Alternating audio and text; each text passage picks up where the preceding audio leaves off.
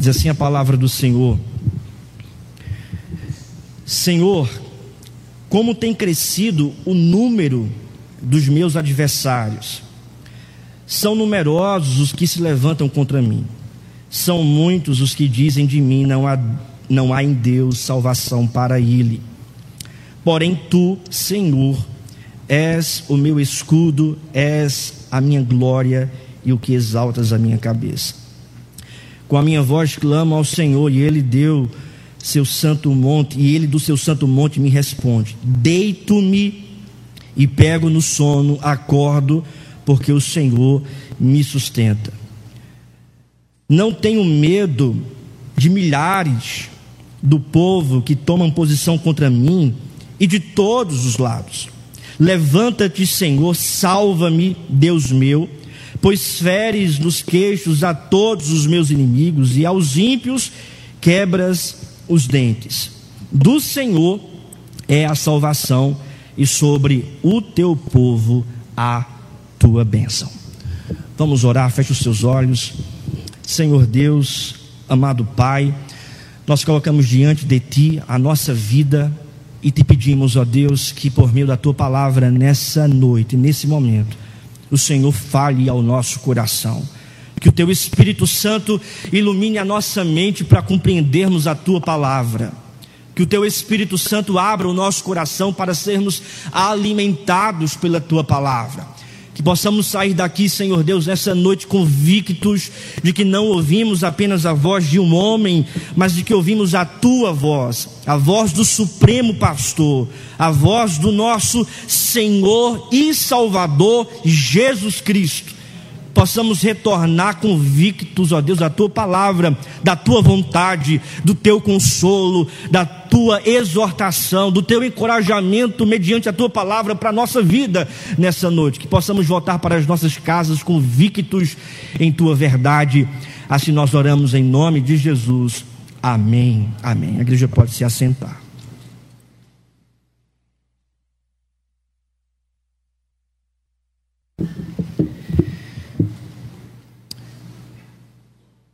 Meus irmãos, todos nós ficamos perplexos, impactados e chocados com as notícias dos últimos dias. A notícia de que a Rússia estava invadindo a Ucrânia,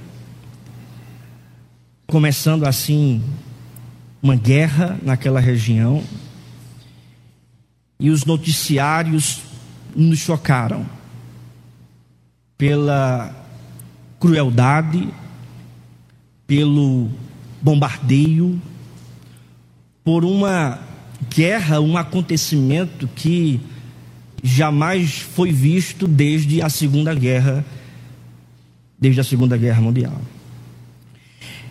Em meio a esse caos, em meio ao pessimismo deste mundo, diante de toda essa tragédia e crueldade que a gente vê nos noticiários, na internet, diante desse caos e dessa perseguição e dessa tribulação que assola o mundo hoje, como nós podemos ter confiança, paz e descanso em Deus? Como viver em paz quando tudo está desmoronando ao nosso redor? Como ter confiança em Deus quando tudo ao nosso redor se torna inseguro, insustentável? O texto que nós acabamos de ler, o Salmo 3, é um texto escrito pelo salmista Davi, que trata também sobre um momento assim, de caos, de insegurança e de guerra. O Salmo 1 começa com uma, bem-aventurança, o Salmo 2 termina com uma, uma bem-aventurança, e o Salmo 3, portanto, apresenta uma bem-aventurança da confiança em meio à guerra, da confiança em Deus em meio ao caos, em meio às tragédias, em meio às dificuldades. A partir do Salmo 3, a gente vai ver os salmistas apresentando também as, os sofrimentos, as guerras, as dificuldades, sobretudo a confiança em Deus em meio a tudo isso. O Salmo 3 como já disse, foi escrito pelo salmista Davi, pelo rei Davi, e foi escrito quando seu filho Absalão estava guerreando contra o seu pai. Quando seu filho armou uma guerra contra Israel, especificamente contra a cidade de Jerusalém. Nesse dia, Absalão, com seu exército, invadiu e governou Jerusalém. Davi precisou fugir. As mulheres de Davi foram violentadas pelo seu filho Absalão em praça pública diante de todo Israel. Israel estava entendendo, diante de todo o caos e diante da guerra que se instaurou, que Davi acabara de perder o seu reinado. Davi foge e vai seguindo para os montes da os montes das oliveiras, descalço, com a cabeça coberta, escondido, fugindo como um pequeno grupo de homens. E é nessa situação de fuga que Davi, portanto, escreve esse salmo de confiança, o salmo, o salmo 3. Veja, havia um desconforto físico, um desconforto circunstancial e também emocional por parte de Davi. Mas mesmo assim, ele diz no versículo 5: Deito-me e pego no sono. E eu pergunto para você: como alguém pode se deitar, repousar e dormir e pegar logo no sono, quando tudo ao seu redor está um caos? Como alguém pode ainda confiar em Deus apesar de tamanha crueldade e tormenta à sua volta? Como alguém pode confiar em Deus por uma pessoa da sua própria família, o seu filho, que o traiu, tomou o seu, o seu governo, deu um golpe de Estado, estava ali violentando com crueldade a própria família de Davi. Como alguém pode, em meio a toda essa guerra e esse caos, ainda assim confiar e descansar em Deus? Como isso é possível? Eu gostaria, portanto, de apresentar, baseado nesse texto, o roteiro dessa sublime confiança em Deus. E a primeira verdade, meus irmãos, que o que essa confiança, a nossa confiança em Deus, não decorre de uma falsa declaração da realidade. Essa é a primeira verdade a nossa confiança em Deus não decorre de uma falsa interpretação da realidade. Veja o que diz o versículo primeiro. Vamos ler juntos. Eu estou escutando um pouco do meu retorno. Se puder aumentar um, Arthur. Veja o que diz o versículo primeiro. Acho que cortou aqui. Todos juntos, vamos lá.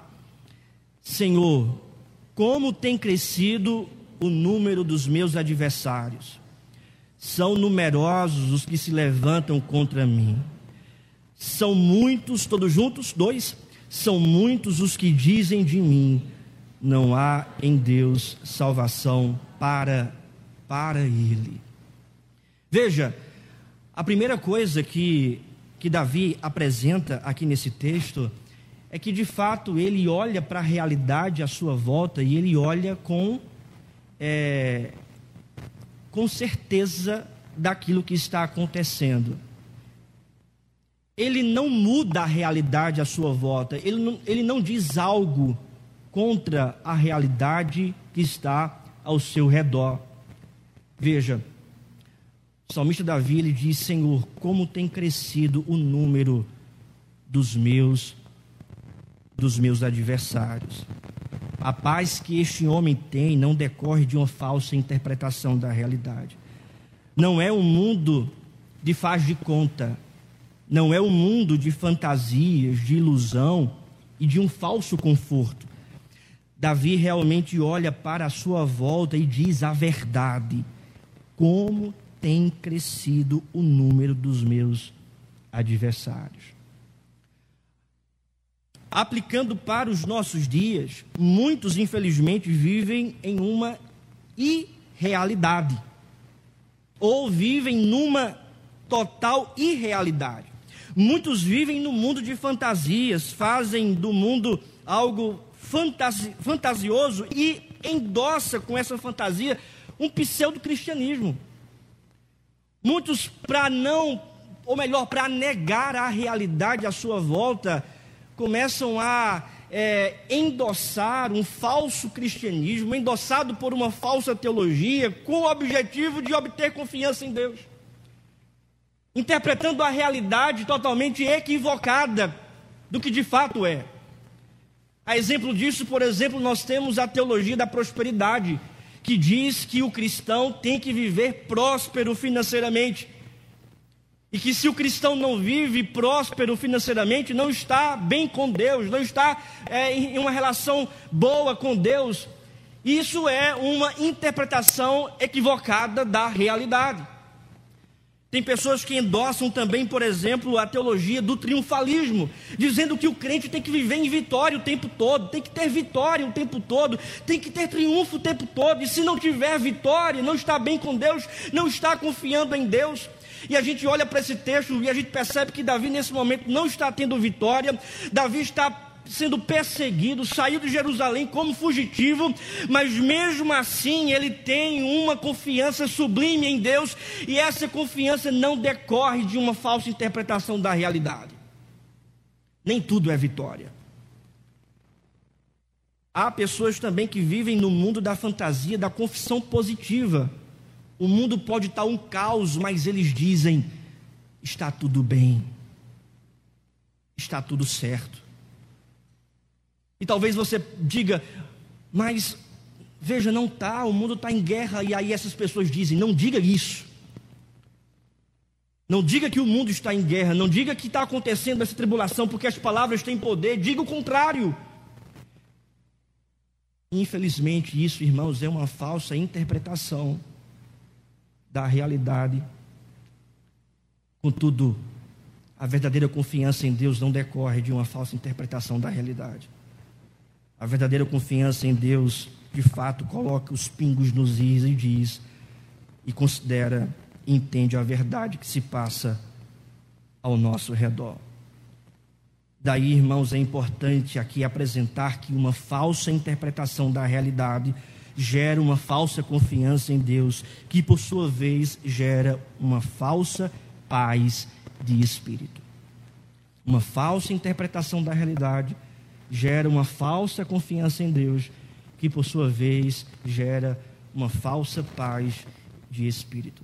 Esses que interpretam a, a realidade à sua volta de modo equivocado, eles não têm uma verdadeira confiança e certamente não têm uma verdadeira paz. Portanto, meus irmãos, é mister olhar para o mundo de acordo com a realidade. É importante nós olharmos para o mundo de acordo com a realidade da palavra de Deus se o mundo diz que jaz no maligno, se a palavra de Deus diz que o mundo jaz no maligno, então, de fato, isso acontece.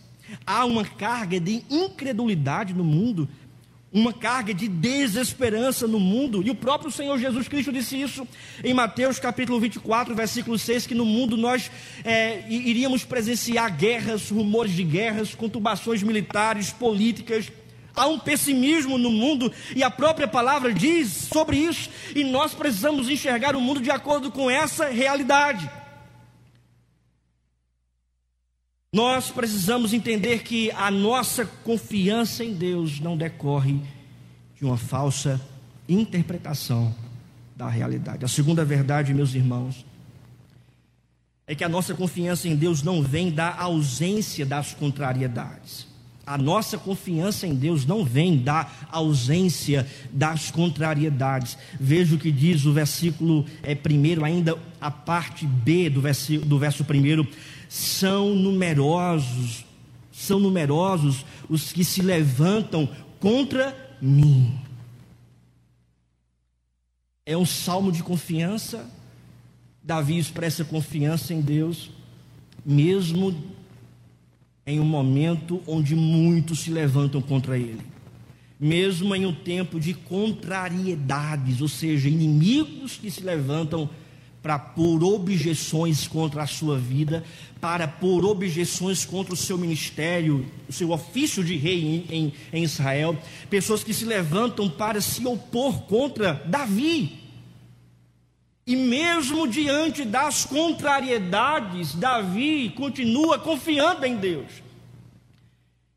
E aqui, meus irmãos, é muito importante a gente aplicar para a nossa vida, afirmando que a nossa relação com Deus não depende das circunstâncias.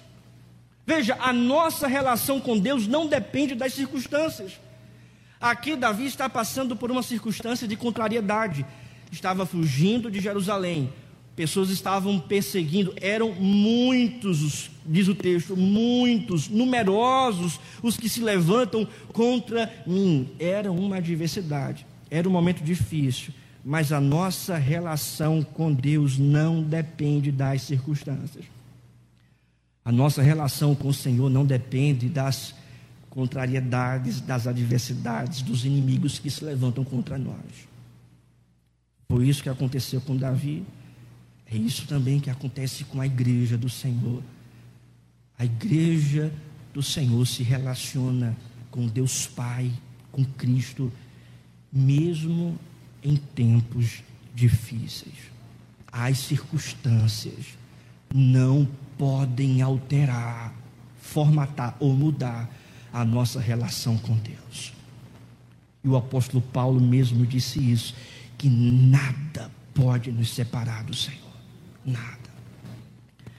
A terceira verdade, meus irmãos, é que a nossa confiança em Deus não depende das declarações dos outros ao nosso respeito. A nossa confiança em Deus não depende das declarações dos outros ao nosso respeito. O que é que diz aí o versículo 2, o verso 2? São muitos os que dizem de mim: não há Deus, não há em Deus salvação para ele. Não há em Deus salvação para para ele. O texto sagrado diz que muitos estão se levantando contra Davi, estão declarando algo contra Davi, dizendo: não há em Deus salvação para ele. Meus irmãos, antes Davi era um homem que tinha muita gente ao seu redor o apoiando como rei em Israel.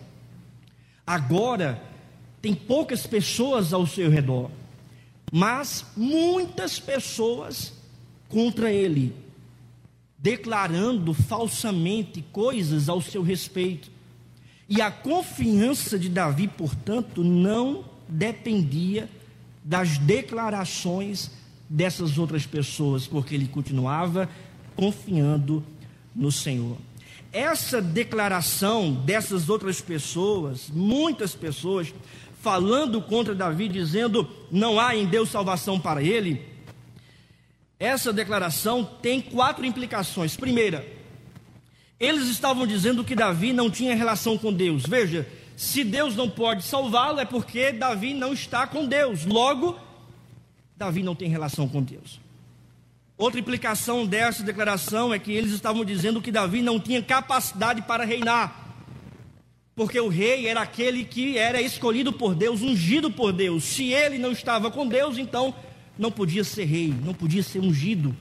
Em outras palavras, eles estavam dizendo que Davi também não tinha capacidade para liderar, para reinar, para conduzir o povo de Israel. A terceira implicação é que eles estavam dizendo que Davi não tinha a salvação do Senhor. E isso é mais forte ainda.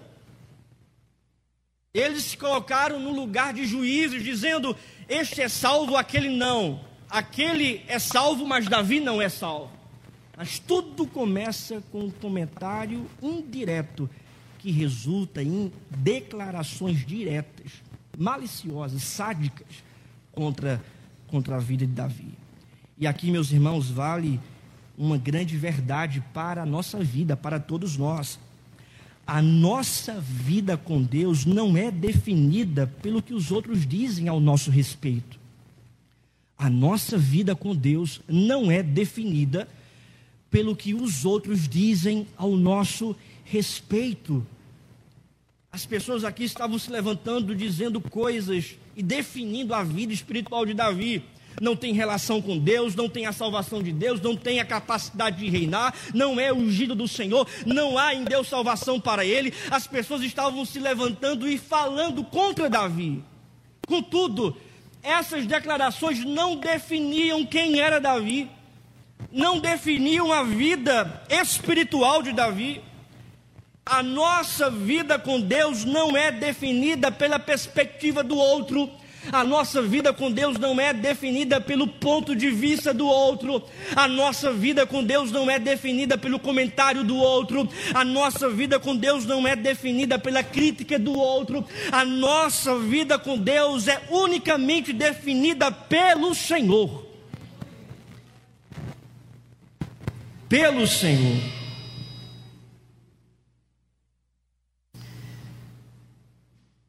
Vou mais além, irmãos. Vou mais além. As palavras dos outros. Os irmãos estão me ouvindo aí? As palavras dos outros revelam um caráter sádico por trás. Não podemos esquecer que as palavras revelam o caráter do coração, e o próprio Senhor Jesus Cristo disse isso. A boca fala do que está cheio o coração. E aqui vale uma instrução e um alerta para a igreja. Quando você fala de alguém, você está falando mais de si e menos desse alguém que você fala. Quando você faz uma declaração maldosa contra alguém, você está falando mais de você mesmo você está revelando mais do seu caráter e menos e menos de quem se fala. Mesmo diante dessas declarações maldosas, mesmo diante dessas objeções, Davi continuava confiando em Deus. Ele não podia confiar nos homens. Os homens estavam dizendo que ele não tinha salvação. Na verdade, aqui está se estreitando para o único ponto: que a única alternativa de Davi era confiar no Senhor. A nossa única alternativa neste mundo é confiar em Deus. Não esqueça disso. Não ponha a sua confiança nos homens. Não ponha a sua confiança na ausência das contrariedades. Não ponha a sua confiança nas palavras dos outros. Não ponha a sua confiança no ser humano. Não ponha a sua confiança neste mundo. Mas ponha a sua confiança em Deus. A nossa única alternativa neste mundo é confiarmos em Deus. Mas o que é confiar em Deus? Primeira verdade, meus irmãos, confiar em Deus é ter um reconhecimento pessoal do Senhor. Confiar em Deus é ter um conhecimento pessoal do Senhor. Vamos ler juntos o versículo 3, vamos lá? Porém, tu, Senhor, és o meu escudo, és a minha glória e o que exaltas a minha cabeça. Davi aqui, irmãos, expressa uma confiança pessoal, um conhecimento íntimo com Deus. Veja, confiar em Deus é saber quem Deus é para nós. Deus apresenta aqui no texto quem Ele é para nós. Davi confia em Deus e esse confiar é uma é uma declaração de quem Deus é para ele. Não é de quem Deus é genericamente, não é de quem Deus é para todo mundo, mas é de quem Deus é para nós. E o salmista diz: Tu, Senhor, és o meu escudo. É o meu escudo é a minha glória, é o que exaltas a minha cabeça. Ele tem o conhecimento pessoal de Deus, ele tem uma relação de conhecimento pessoal com o Senhor. Não tem como você confiar em Deus sem saber quem Deus é para você. Não tem como nós confiarmos em Deus sem saber o que Deus significa para nós. Meus irmãos, a primeira verdade aqui nesse primeiro ponto é que Ele é o nosso escudo, ou seja, Ele é a nossa proteção. Literalmente aqui no, no, no hebraico é escudo mesmo, para proteger, para livrar. Mas o que me chama muito a atenção é que quando Davi ele, ele fugiu de Jerusalém por causa de Absalão, por causa da guerra, um homem chamado Simei atirou pedras em Davi e o acertou. Deus não barrou as pedras de chegarem no corpo de Davi. As pedras poderiam até, irmãos, acertar Davi, mas uma coisa é certa: elas não poderiam acertar a alma de Davi. Deus, Ele é o nosso escudo. A nossa alma está bem guardada no Senhor, a nossa alma está bem protegida no Deus que é que é o nosso o nosso escudo. O texto continua dizendo: És a minha glória. A grande maioria dos homens procuram uma glória para si, a glória em seu nome. Mas o que é que Davi diz? A minha glória não sou eu, a minha glória não é o que eu tenho, mas tu, Senhor, és a minha glória. Tu, Senhor, és o meu escudo, aquele que livra a minha alma, mas Ele também é a minha glória. A minha glória não depende de mim, não está em meu nome. Davi não tem interesse no seu próprio nome, mas Davi tem interesse no nome de Deus, ele honra o nome de Deus, e a glória do Senhor jamais será aplacada, é por isso que ele confia em Deus que, embora o seu nome possa ser até mesmo desonrado por muitos ao seu redor, ele sabe que o nome de Deus é glorioso, e ele diz: A minha glória, Senhor, é, é o Senhor, a minha glória está em ti. A minha glória não está em mim, mas está no Senhor. Essa palavra glória significa também aprovação, ou seja, ele é, procura não a aprovação dos homens, mas a aprovação de Deus. Ele não está temendo a homem algum. Os homens estão dizendo não há salvação de Deus para ele.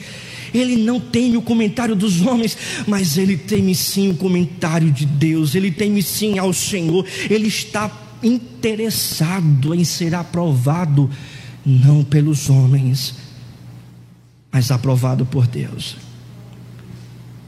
O desejo dele não é agradar os outros. O desejo dele é agradar o Senhor. És a minha glória. É interessante que a palavra glória no hebraico significa é, peso sólido. É uma expressão da glória de Deus que é pesada, que é forte. Não é uma aurora efêmera, mas uma expressão de uma, de uma assombrosa importância do poder real de Deus. O que isso significa?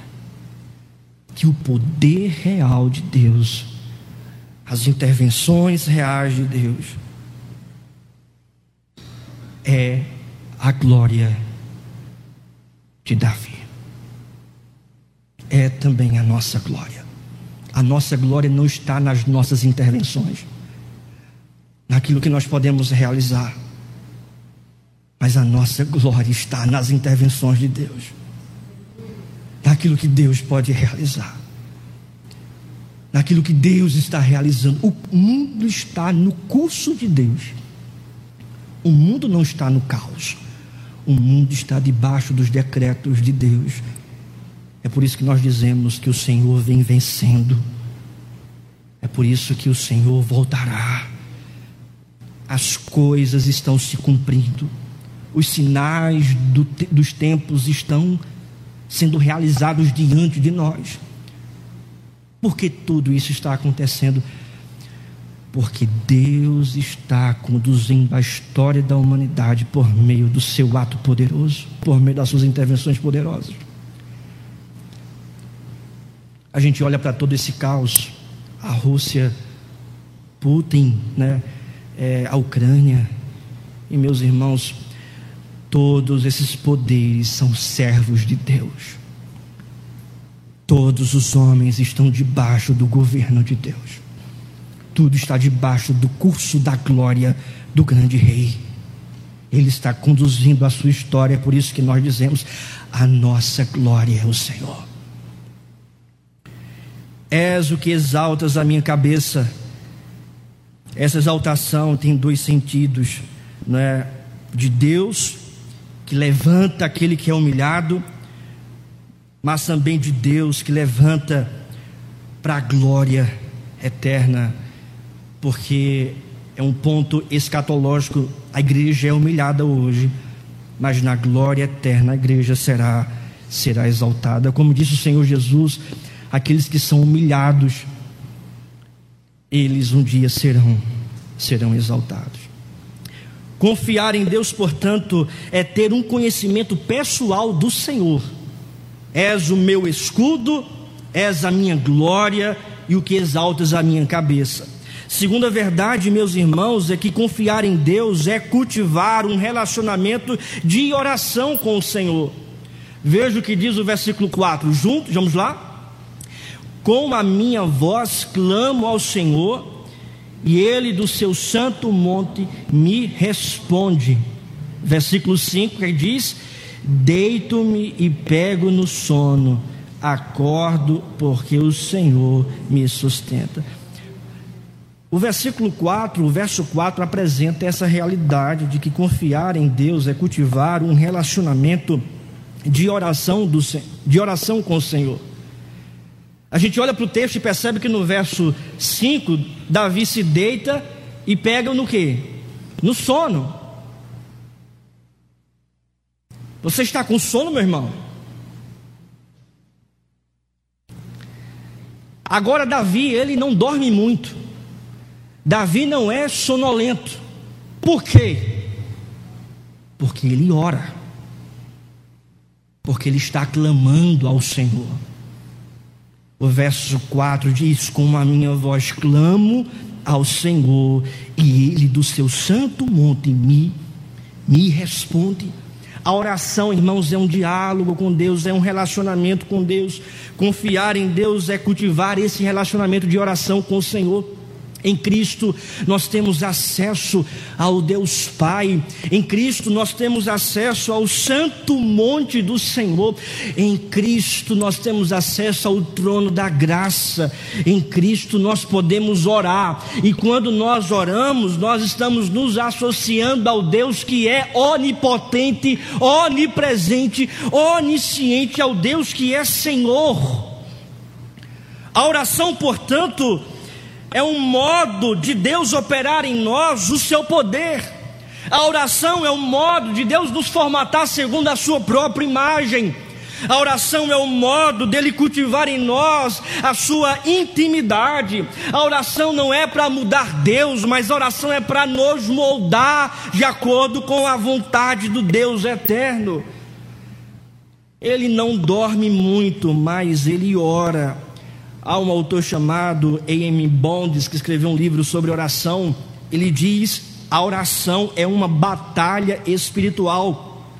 E a natureza humana não gosta do árduo trabalho espiritual. Muitas vezes nós queremos renegar e renunciar esse árduo trabalho espiritual da oração. Nos nossos dias nós temos tempo para tudo, mas não temos mais tempo para oração.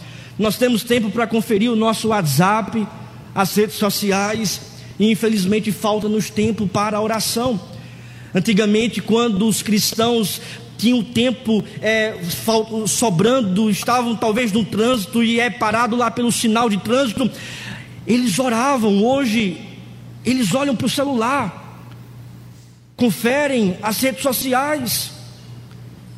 Os artifícios humanos estão ocupando o lugar de Deus em nosso coração e nossa vida, e aqui vale a, a exortação de Deus para todos nós, que nós devemos priorizar tempo de oração, relacionamento com Deus, joelho no chão, clamar ao Senhor. Não é uma oração qualquer, não é uma oração de rito, não é uma oração religiosa, não é uma oração de bater ponto, mas é uma oração de clamor, é uma oração de sede de Deus, é uma oração que pede pela intervenção do Senhor e o Senhor responde. Nós confiamos em Deus, irmãos, quando nós cultivamos um relacionamento de oração com o Senhor.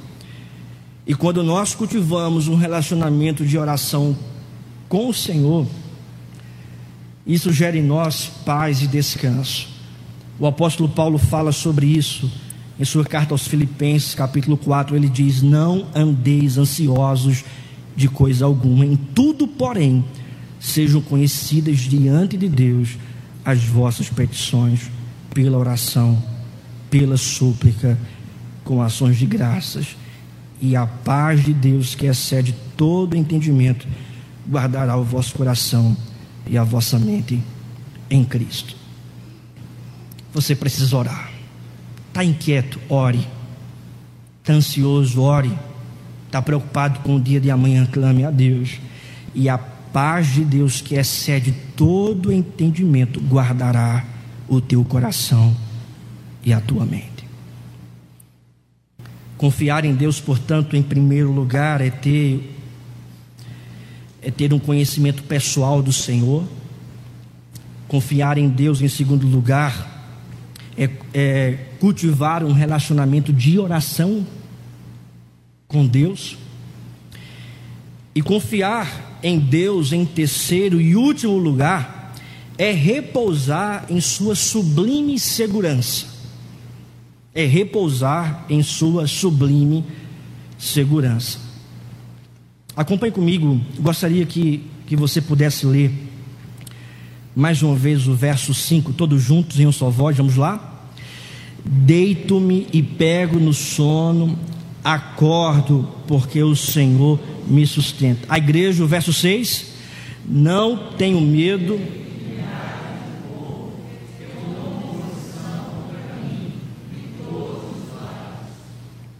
Não tenho medo.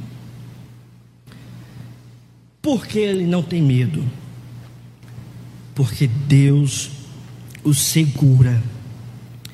Deus está o sustentando. Notemos bem, meus irmãos, Davi chegou a descansar na segurança divina. Verso 5: Deito-me e pego no sono, acordo, por quê? Porque não tem problema? É porque não tem guerra? É porque a família está na paz? Não. É porque o Senhor o sustenta.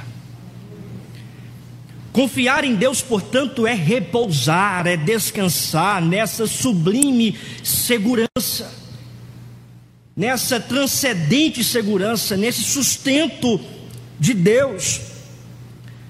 Davi, irmãos, ele não descansa por causa de algo externo, oriundo das coisas mudanas. Os perversos conseguem um sono profundo por meio de uma mente intoxicada por coisas mudanas, por meio de drogas, álcool, artifício. Com Davi não foi assim.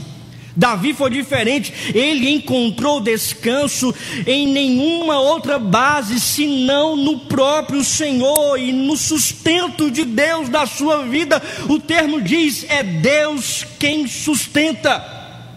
Essa palavra, meus irmãos, sustentar, esse verbo no hebraico sustentar, está no imperfeito. Isso no hebraico significa que é uma ação é, incompleta. Em outras palavras, Deus está sustentando diariamente. Não é uma coisa que acabou, mas é uma coisa que está todos os dias acontecendo. Isto é, Deus está todos os dias sustentando a vida de Davi. Essa é a expressão. Aplicando isso para a nossa vida, nós podemos descansar, porque há o sustento de Deus, a segurança de Deus para nós, não está apenas hoje, nem ontem mas todos os dias da nossa vida. Assim como Deus tem nos sustentado, nos sustentou ontem, assim como Deus tem nos sustentado hoje, Ele também vai nos sustentar amanhã e todos os dias nós vamos desfrutar do sustento de Deus, da segurança de Deus para a nossa vida. Quem nos sustenta, meus irmãos, quem nos sustenta é Deus. Como nós podemos passar pelas provações, como nós podemos passar pelas dificuldades de alguém que perdeu o emprego, de alguém que está preocupado com as contas no final do mês, de alguém que está passando por um problema familiar, de alguém que está passando por um problema físico, por uma doença, por um câncer terminal. Como descansar diante do caos, diante da tribulação e diante da tragédia? E aqui está a resposta.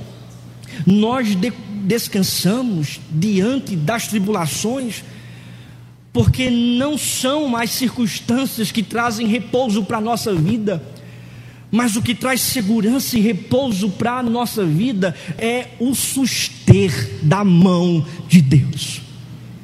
Ele nos sustenta dia após dia. É por esta razão que nós podemos descansar no Senhor. Ele tem nos sustentado de modo ininterrupto. Ele tem cuidado de nós todos os dias. Ele tem preservado diariamente a nossa vida. Mesmo você pensando nos problemas, você precisa entender que nenhum problema pode aplacar o sustento, a segurança, o cuidado de Deus com a sua vida. É Deus quem te sustenta. É por isso que ele diz no versículo 6: Não tenho medo de milhares do povo que tomam posição contra mim de todos os lados. Ele persevera, ele não teme. Veja que agora não é muitos. No começo diz, né, são numerosos os que se levantam contra mim, são muitos os que dizem contra mim. Agora no verso 6, ele diz: são milhares não é apenas muito, muitos, mas são milhares. E ele não tem medo, ele persevera. E aqui nós podemos é, tirar o quinto ponto do calvinismo, que é uma doutrina da nossa igreja, que é a perseverança dos santos. Nós vamos perseverar até o final, nós vamos perseverar até o fim faça chuva ou sol, a igreja de Cristo vai caminhar, a igreja de Cristo vai perseverar. Faça guerra ou não, tenha tribulação ou não, provação ou não, nós vamos perseverar. Por quê? Porque é Deus quem nos preserva, é o Senhor quem nos sustenta. Nós perseveramos diante do caos, não por causa de uma capacidade nossa, mas nós perseveramos porque é o Senhor quem está nos preservando.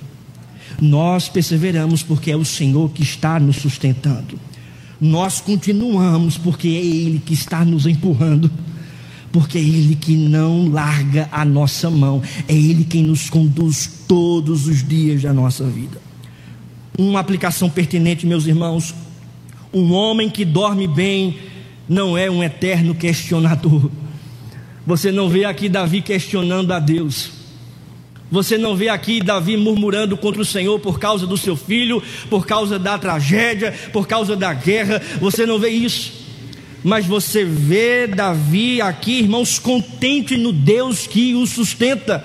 Então, aquele que repousa, aquele que dorme bem, aquele que descansa bem, aquele que não não, não, não tem nenhuma preocupação excessiva que faça tirar o seu sono, esse não é um eterno questionador. Não está o tempo todo murmurando, questionando, dizendo como deveria ser aquilo que Deus tem realizado na vida e na história dessa humanidade. Ele descansa em Deus, ele confia, ele confia no Senhor. Confiar em Deus, portanto, é repousar na segurança. É uma segurança presente. Deito-me e logo pego no sono. Eu descanso hoje, eu tenho paz hoje. mas é também um descanso futuro, uma segurança futura. Um descanso numa segurança também futura. Veja o que diz o texto, versículo 7. Levanta-te, Senhor. Salva-me, Deus meu, pois feres no queixos a todos os meus inimigos e aos ímpios quebra os dentes. Como é que ele começa o verso 7? Levanta-te, Senhor. Levanta-te, Senhor. Meus irmãos, o salmista aqui expressa essa confiança numa segurança futura, porque é o Senhor que está à frente. Veja, no verso 7, ele diz: Levanta-te, Senhor.